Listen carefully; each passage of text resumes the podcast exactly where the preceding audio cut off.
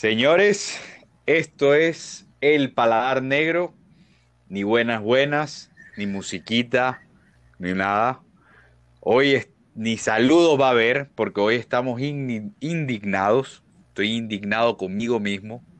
Estoy indignado con Luis Daniel Morales. Estoy indignado con Jesús Padilla.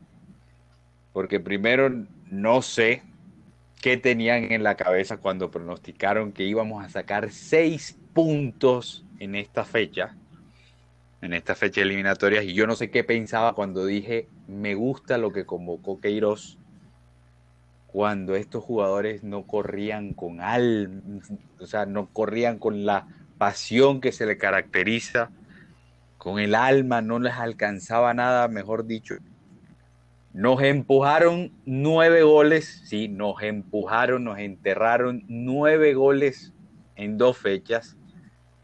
Tres en la primera, seis. Y esto es una recocha. Esto es una recocha. Señores, primero defiéndanse ustedes para ver qué pensaban ustedes, por qué ustedes iba a ganar seis puntos de seis en esta en esta jornada. Bueno. Y bueno, aquí lo desarrollamos. Comienzo breve, rápido. Me remito a los antecedentes inmediatos, que era la primera y la segunda fecha de Colombia, que me parece que Colombia, habiendo jugado bien contra Venezuela, goleándolo, y habiéndole empatado a Chile, jugando bien también en Santiago, pues yo pensaba que después de Brasil era el equipo que se veía más fuerte en Sudamérica. Solamente con esas dos fechas y bueno, y con Queiroz que había encontrado cierto funcionamiento en el pasado. Y también a los antecedentes más antiguos que Colombia venía ganando en, Quito con estos jugadores parecidos, pues no todos. Y usualmente le ganaba a Uruguay en Barranquilla, pero definitivamente Uruguay eh, le tomó la mano a Colombia en Barranquilla, eh, nos empató la vez pasada, la, eliminatoria pasada, y casi nos gana. Y creo que hubiera sido justo si nos ganaba en esa época y, ahora nos ganó claramente. Entonces, lo mío fue una, una cosa de antecedentes, como le dije, inmediatos y antiguos. Creo que nadie pronosticaba que Uruguay ganaba 3 a 0. Y mucho menos que Ecuador ganaba 6 a 1 hoy. Jesús. Bueno, lo único que yo tengo para decir era que, o es, en cuanto a esto y a mi defensa, son los resultados. Desde un principio, a ver, ahora es muy fácil pegarle en el piso a cualquiera, pero, pero esto es así y aquí no venimos a, a hablar ni a andar con medias tintas. Nunca me gustó que Queiroz fuera el técnico de la selección, pero me había convencido porque estaba obteniendo resultados y mal que viene el equipo tenía lo que dijo Luis, cierto funcionamiento. Hasta ahí. De resto, Colombia nunca tuvo el control de los partidos en las primeras cuatro fechas. Bueno, tres, porque con Venezuela todas las circunstancias jugaron a favor.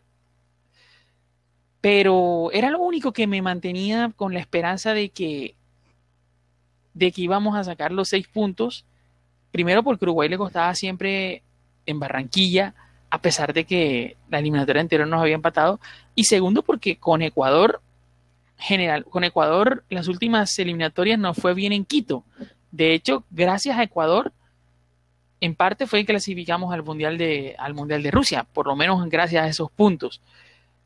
Pero era lo único, era lo único, porque me generaba dudas la formación, me generaba dudas que el equipo nunca tenía el control de los partidos, se basaba en la solidez defensiva, y en un funcionamiento en la parte de atrás y que, y que mal que bien Colombia tiene individualidades en ataque como, como lo ha venido demostrando últimamente, pero nada de nada. Esa era mi única defensa y hoy, pues en esta fecha quedó totalmente en el piso y tocó echar a la basura todo lo que he venido diciendo de, del rendimiento, entre comillas, y de que Queiroz por lo menos estaba sacando los resultados. Hoy ni una cosa ni la otra. Hoy creo que, que Queiroz, como bien decían ustedes, quedó expuesto Y a mí se me había olvidado decirles en el pasado de que Queiroz no recuerdo la última vez que haya jugado en altura. Y yo creo que aquí los técnicos, los técnicos en Sudamérica, eh, creo que tienen más análisis para interpretar los partidos que, los europeos, gracias a que juegan en condiciones distintas. Hay mucha diversidad de, escenarios en, Sudamérica. Altura, calor, frío, donde, donde quieras, eh, en escenarios distintos aquí en, este, en esta confederación eh, se, deben de partidos de, de una manera y otra y no sé en qué, que, Luisa, no sé qué, en cuál es la plaza más alta que, en, que se juegue en, en, Asia, o que jugó Irán cuando la dirigía Queiroz, no sé. en, jugaron en Kathmandu. contra Nepal. Y no, contra Nepal o qué. Timbú contra Bután, con la vaina mala. en el Himalaya. Entonces, entonces yo, yo creo que eh, Queiroz no tenía esa experiencia eh, de jugar en altura y pues, creo que la pagó carísimo, le empujaron seis, nos empujaron seis porque a nosotros todos nos, incumbe la selección. Y no voy a repetir lo que dije en colecciones anteriores, el inodoro va en el baño, no en la sala, el esquema no me gusta, eh, los, los jugadores que ponía de titulares no me gustaba, James jugando de extremo no me gusta, y por eso no fue como no fue. A ver, jugamos la primera fecha con Venezuela y bueno, era Venezuela, era obvio, eran unos tres puntos obligatorios. Y, eh, y, en extremis le, empatamos a Chile y, y, esta vez por errores puntuales contra Uruguay nos jodieron. Eh, y hoy pasó el desastre que tenía que pasar. Pero James viene jugando prácticamente de extremo en, el Everton. O sea, ¿a qué se debe esta gran fluctuación, si uno podría decirlo de, alguna forma? Empieza así, empieza así, pero termina jugando de termina jugando donde él juega siempre. Exactamente, eso es lo que iba a decir. James siempre termina, empieza jugando de, de extremo, eh, como falso extremo, y siempre tenía, y cuando van, va transcurriendo el partido se va metiendo por dentro. James hizo eso. En Santiago hizo eso. Eh, cuando ya. Estos últimos cuando, eh, ¿Cómo? Ya, ya cuando la necesidad urgía, y no es que Colombia Colombia cuando empieza ganando, cuando empieza controlando el partido en los primeros minutos en Chile, eh, James siempre jugó por la banda. Cuando ya se notó desesperada que el partido iba 2 a 1, ya era a donde me sienta cómodo. Por eso, pero eh, sí, o sea, decimos, eh, Ancelotti lo pone en el mismo sitio, Queiroz lo pone en el mismo sitio que Ancelotti. Entonces, ¿por qué si te pongo en el mismo sitio, por qué tienes que jugar diferente? O sea, ¿es culpa de Queiroz eso? Yo creo que no. Pero yo, digo que por los jugadores que por los jugadores que pone en la en el mediocampo sí. Claro. Por, por eso. O sea, es André Gómez, eh, Alan y Ducuré. Y, con, y con Barrios, eh, Lerma y Cuadrado. O, o bueno, Mateo Uribe, Barrios y Lerma. Sea, ¿qué, qué clase de ayuda tiene James ahí para la creación del juego? Para mí son tres, tres mediocampistas que, que no aportan al, al, o sea, que aportan al, en ocasiones de partido apuntan a la creación de juego en Colombia. Y, y, esta vez yo creo que todo el peso es para James porque James es el creador de juego, el que le da la movilidad y toda la cosa y el, el estilo ofensivo a la selección. O sea, ¿tú crees que Alan eh, y André Gómez son creadores de juego? Más Alan, eh, perdón, André Gómez sí. Más André, Gómez, sí. Ese es, André Gómez es un apoyo inmenso para James en, en Everton. Y, y, bueno, pero James viene de, estar lesionado. La de siempre. Rin se lesiona y baja y empieza de nuevo a andar en en ese rendimiento preocupante que no lo sostuvo en eh, que lo que no pudo sostenerlo en el Real Madrid como, como titular o como pieza fundamental o, o en el Bayern de, de Kovac. Entonces, que si es que él jugaba siempre en la banca, eh, saliendo de la banca o algunas veces de titular, y bueno. Pero sí, este, para mí, el, el problema de esto es que Queiroz por insistir en, en, en siempre los planteamientos de juego que, que tiene en, el medio del campo. Y la prueba de eso, Sí, es. la prueba de eso es que hoy, o sea, el desastre hoy, aparte de que, de que llevas perdiendo 4-1, haces tres cambios en el primer tiempo. O sea, esa es la prueba, me parece inequívoca de que el planteamiento salió mal. O sea, nadie hace tres cambios a los 40 minutos, a los 41 minutos. Y sobre todo, yo digo, es muy fácil caerle ahorita a, a Mojica, por ejemplo, que jugó horrible. Eh, es muy fácil caerle a Lucho Díaz porque ¿por qué lo sacó? Pero, pero yo creo que aquí el gran responsable es el técnico porque expone a unos jugadores como si ellos tuvieran la culpa de todo el desastre en general. O sea, yo creo que Mm, tú no puedes hacer tres cambios al mismo tiempo. O sea, perdiendo 4-1 no puedes hacer tres cambios al mismo tiempo. De desesperación, de- de- Obvio, de- desesperación. paliza histórica con- que nos estábamos comiendo. no desesperación, confusión. Seguramente tenía, claro, tenía la mejor intención del mundo, pero Cualquiera, cualquiera creo que lo hubiese hecho. Realmente. No, no, yo no sé si cualquiera lo hubiese hecho, sobre todo que, que es que, o sea, yo sé que no es fácil, pero en el momentico que, o sea, espera que termine el primer tiempo y luego y luego replanteas, pero pero en realidad esos cambios al final al final tampoco es que hayan servido a mucho, pero bueno, al margen de eso yo creo que es dañarle la moral a dañarle aún más la moral a los jugadores que a los jugadores que se vieron afectados por los cambios. O sea, eh, eh, eh, Wilmar Barrios no jugó de titular, sino. ¿Quién salió No. de titular? Lerma. no, Barrios, no, Vida. Barrios no fue titular. Lerma, Cuadrado. Mateo, Cuadrado. Parece un poco suicida esa formación en Quito, ¿no? Sí, lo fue. Sin duda que lo fue. mm. La pagó cuatro goles de una. La pagó. Fueron cuatro goles de una. Y 3-0 a la media hora. Y no solo Mm. debía jugar Wilmar Barrios, sino tal vez otro volante de contención. ¿no? Es que yo decía, No. a mí me hubiera gustado ver a Campuzano en alguno de estos dos partidos.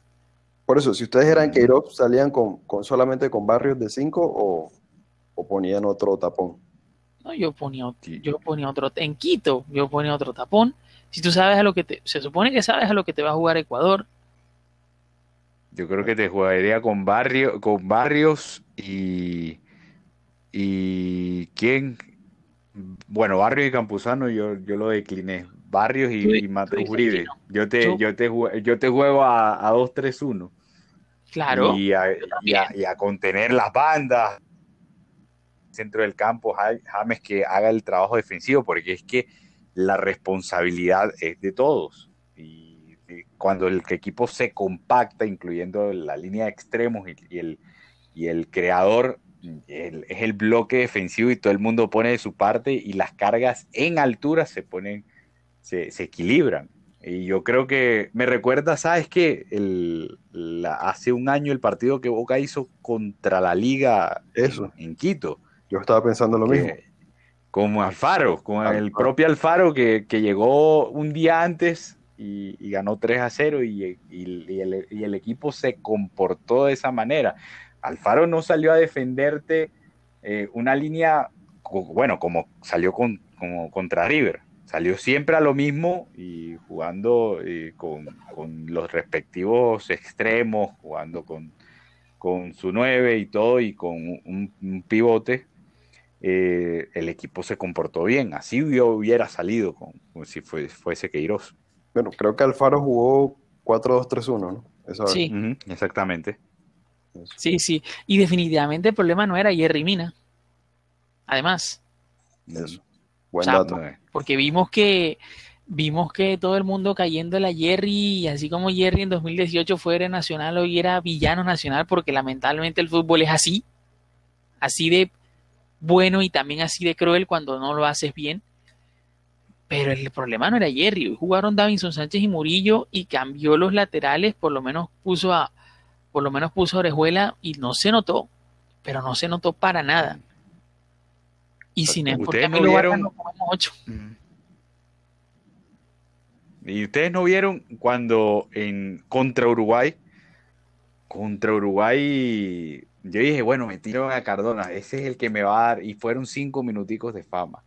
Cuando metieron a Lucho Díaz, cinco minuticos de Sí, fama. señor, sí, de acuerdo. Lo- eh, hago, o sea, yo, yo, a mi impresión, yo, bueno, yo diciendo, mamando gallo y todo, no, papi, estos manes se metieron un culo de rumba en la troja un día antes del partido, porque estaban, yo no sé, estaban mermados físicamente, tenían unas caras de, de que les hubieran dado una palera el, el día anterior, no sé. O sea, el, el estado de los jugadores también preocupa, como decía Jesús, de que de que, bueno, Queiroz se equivoca y también expone a sus jugadores, pero es que también los jugadores que pongan de su parte, porque es que yo, yo lo vi contra Uruguay, para mí me pareció preocupante el estado en los que estaban eh, ellos contra Uruguay, y contra Uruguay yo digo que la responsabilidad fue de todos los jugadores, como bien dijo James, y no por Queiroz, en este caso sí fue por Queiroz, eh, fue por el rendimiento paupérrimo que ellos tenían. O sea, y, lo, y el estado físico también, no se les vio claro, uno jugaba con, con precisión, Yo cuando salvo, corrían un balón se cansaban. yo salvo a Duván Zapata. Me parece que el hombre sí la tira toda, físicamente está fuerte y la pelea. A él lo salvo. También lo Sí. salvo. Te- eh, y también lo salvo, y, y- y- pero, y también es el 9, y cómo pretende uno Claro, que el balón le llegue al 9. Claro. Entonces, Dubán tiene que salir a buscarlo. Y con el planteamiento de Queiroz no lo sale a buscar. Y los, y los mejores minutos que tuvo Colombia cuando, cuando en estas do- dos fechas los tuvo cuando sacó a Barrios y metió a, a Lucho Díaz, que fue un planteamiento más ofensivo y de retroce y, de quedarte con un pivote de dos centrocampistas. O sea, y me parece que ese tiene que ser el, el planteamiento de lo que juegue Colombia. Y sigue empecinado Queiroz en poner tres termos que no te crean nada. Como dije, 2010, Pepe, Meireles y Tiago no te daban nada. Ahora pretendía hacer esto y bueno, no fue como no fue. Ahora abro el interrogante. E- Echan a Queiroz. ¿Ustedes qué dicen? No. no, Para mí le dan las dos siguientes fechas. para mí también se las dan con lo que, eso, Coincidimos, con lo que muchachos. eso implica. Tiene que sacar mínimo cuatro puntos, o si no, para mí, Ojo, ojo que, Brasil y O sea, Paraguay. o sea, a ver, o Brasil sea, y Paraguay. si a Queiroz le gusta presionar como lo hacía de pronto con Portugal o incluso, bueno, con Irán porque era Irán un equipo más débil, pero si a Queiroz le gusta presionar, esa presión no se vio por ningún lado, en ninguno de los dos partidos.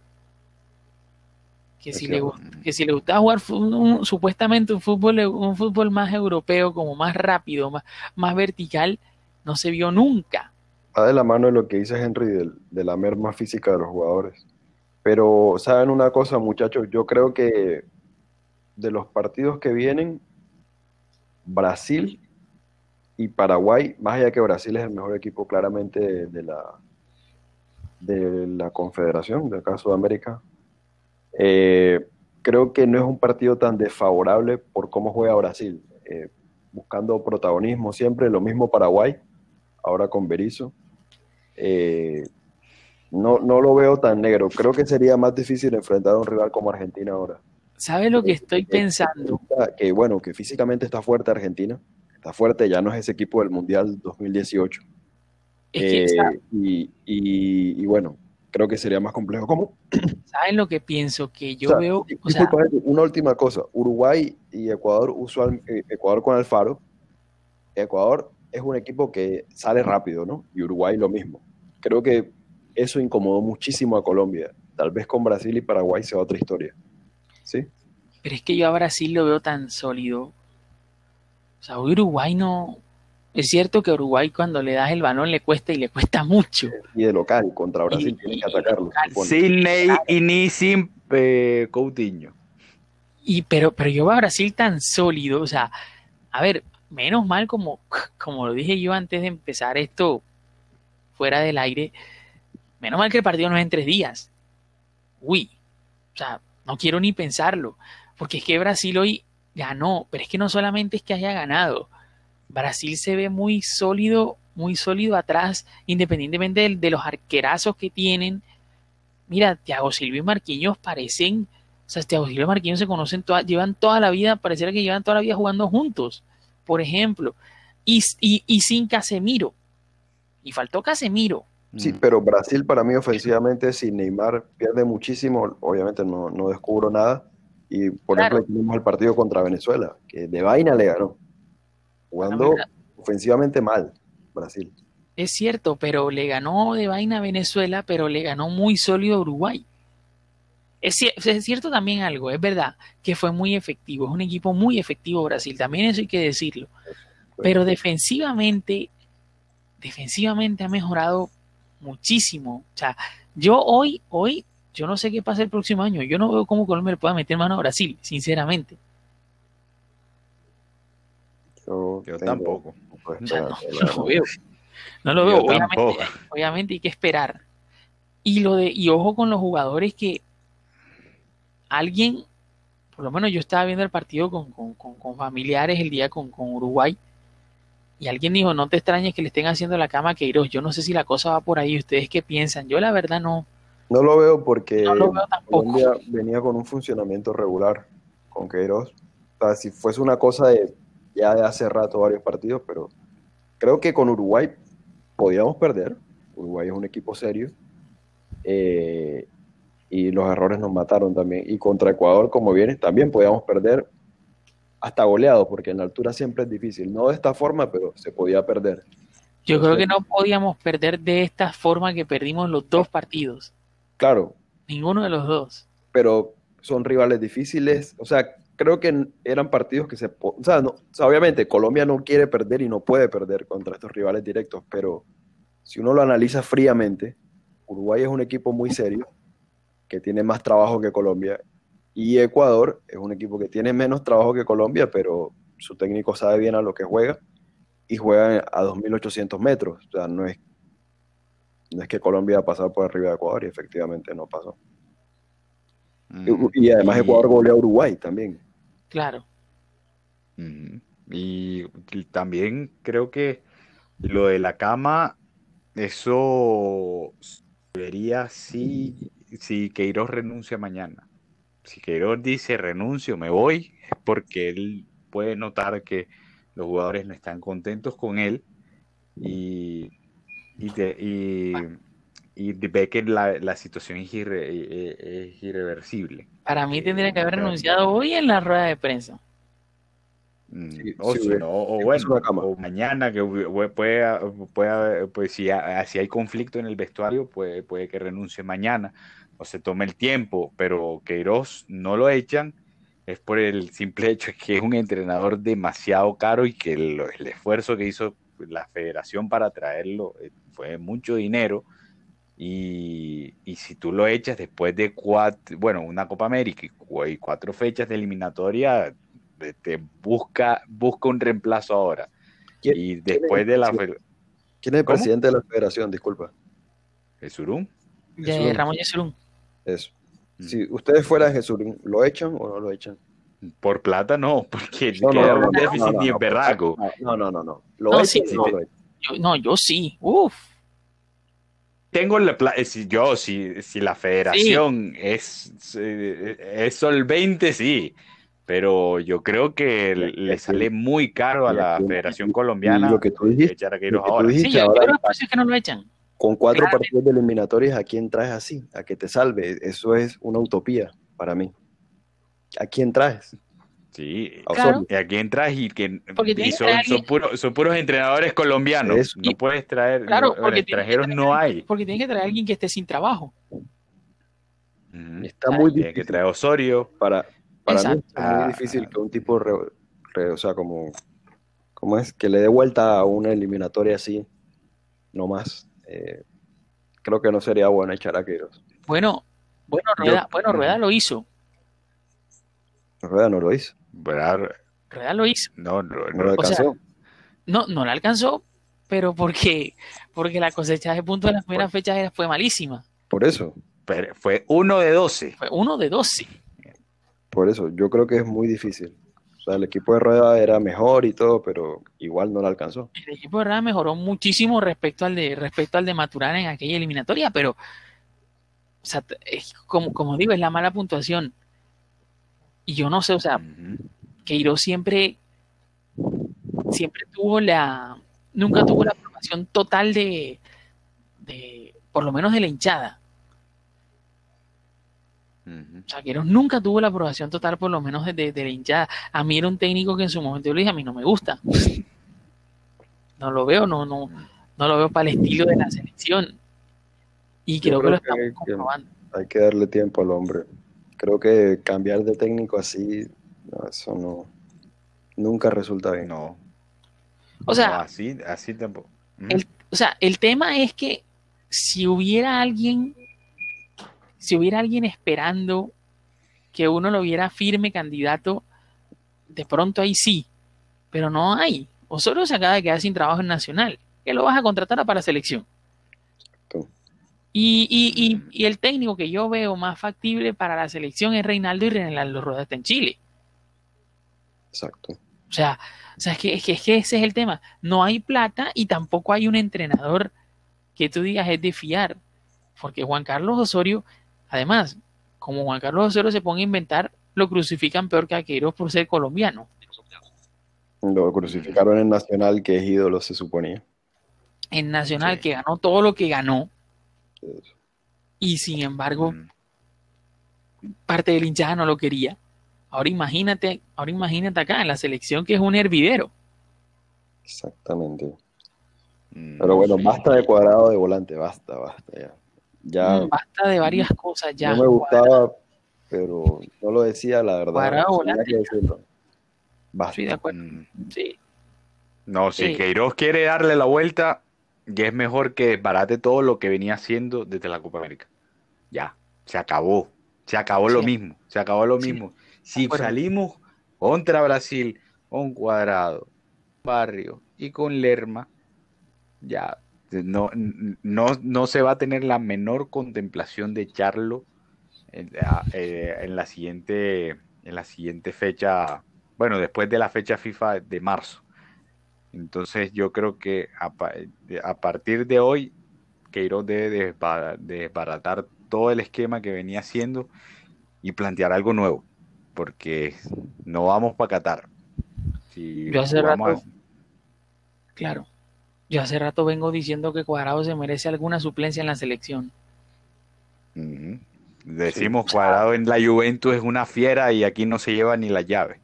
No, pero es que en la Juve, pero es que en la Juve jugando de lateral, en la Serie A, la Juve casi siempre tiene el 60-70% de posición en todos los partidos. La- casi, casi no lo atacan. Cuando Cuadrado jugó contra el Barça en la Champions, le ganó un pelado de 17 años cada vez que pudo. Cada vez que lo encaró, le ganó. Vi el, partido completo y, y si, y, al- y si quieren lo pueden buscar. O sea, Cuadrado sufre defensivamente de lateral. Sufre mucho. Así que Cuadrado puede jugar lateral todo lo que quieras en la Juve y no sé qué. Cuadrado juega mejor en la Juve lateral. Sí, juega mejor en la Juve porque le sale mejor atacar que defender y porque la Juve casi nunca le toca defender porque siempre sale a proponer. El día que Mm. le toque defender y ya le pasó, le va mal. Y le pasó con Chile y le pasó con Uruguay. El lateral, tal vez lateral más serio que sí, tiene sí. Colombia, Estefan Medina, ¿no? Claro, el problema es que con Estefan se pierde ataque. Ese es el problema, pero creo que Mm. Estefan Medina en este momento es... Eh, sí, porque nos están metiendo de a nueve en dos fechas. Eh, Sí, claro. Y No bueno, me duele decirlo, pero Fabra tampoco puede jugar. Yo creo, No, ni, ni Fabra ni Mojica. ¿Y, ¿Y qué lateral izquierdo propones? Pero yo creo que el equipo mejoró, mejoró un poquito cuando entró Fabra. Tampoco es que. Prefiero a Mojica que No, pero es que vas a entrar. No, no, no, no, no. Pero es que cuando. que si vas a entrar en un partido 4-0. ¿qué Claro, puedes? esa es otra lo que iba a decir. No, no, yo en realidad no lo veo a Fabra en este momento. Creo que la defensa está mal. Eh, para mí que siga jugando Mojica. Es mejor defensor. Uy, lo de Mojica fue horrible. Horrible, sí. Es que lo de Mojica fue horrible en los dos partidos. pero Y- aún así y lo- confío más en él que Mm. Fabra defensivamente. Puede que Ujú. sí. Pero, pero sí, tiene- sí, y eh, también tenemos cuatro meses. Tenemos cuatro meses para mejorar, para que también estos jugadores se pongan en compromiso de que si alguno está por encima de su peso, no quiero dar nombres, eh, se bajen No al peso eh, que, que sea que sea necesario para rendir de la mejor manera. Y el que esté impreciso que, que a partir de ahora le empiece a invocar todas en los clubes que van a tener buenas fechas para, para, para coger el ritmo. Así que señores, para ir concluyendo, fuimos un desastre y que ojalá no seamos el reír contra Brasil la próxima fecha y no nos remate Paraguay. Imploramos eso a Dios, señores. Así que bueno, finalizamos nuevamente sin musiquita porque no estamos ni celebración, estamos indignados, no queremos saber más nada de la selección.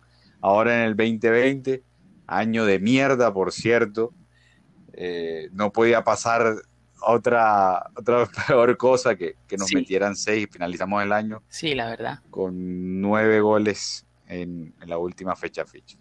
Así que muchachos, que sueñen bien bacano, tranquilos, que nos vamos a recuperar si, si Queiroz cambia. Pues sí, confiamos en eso. Feliz noche, muchachos. Feliz noche.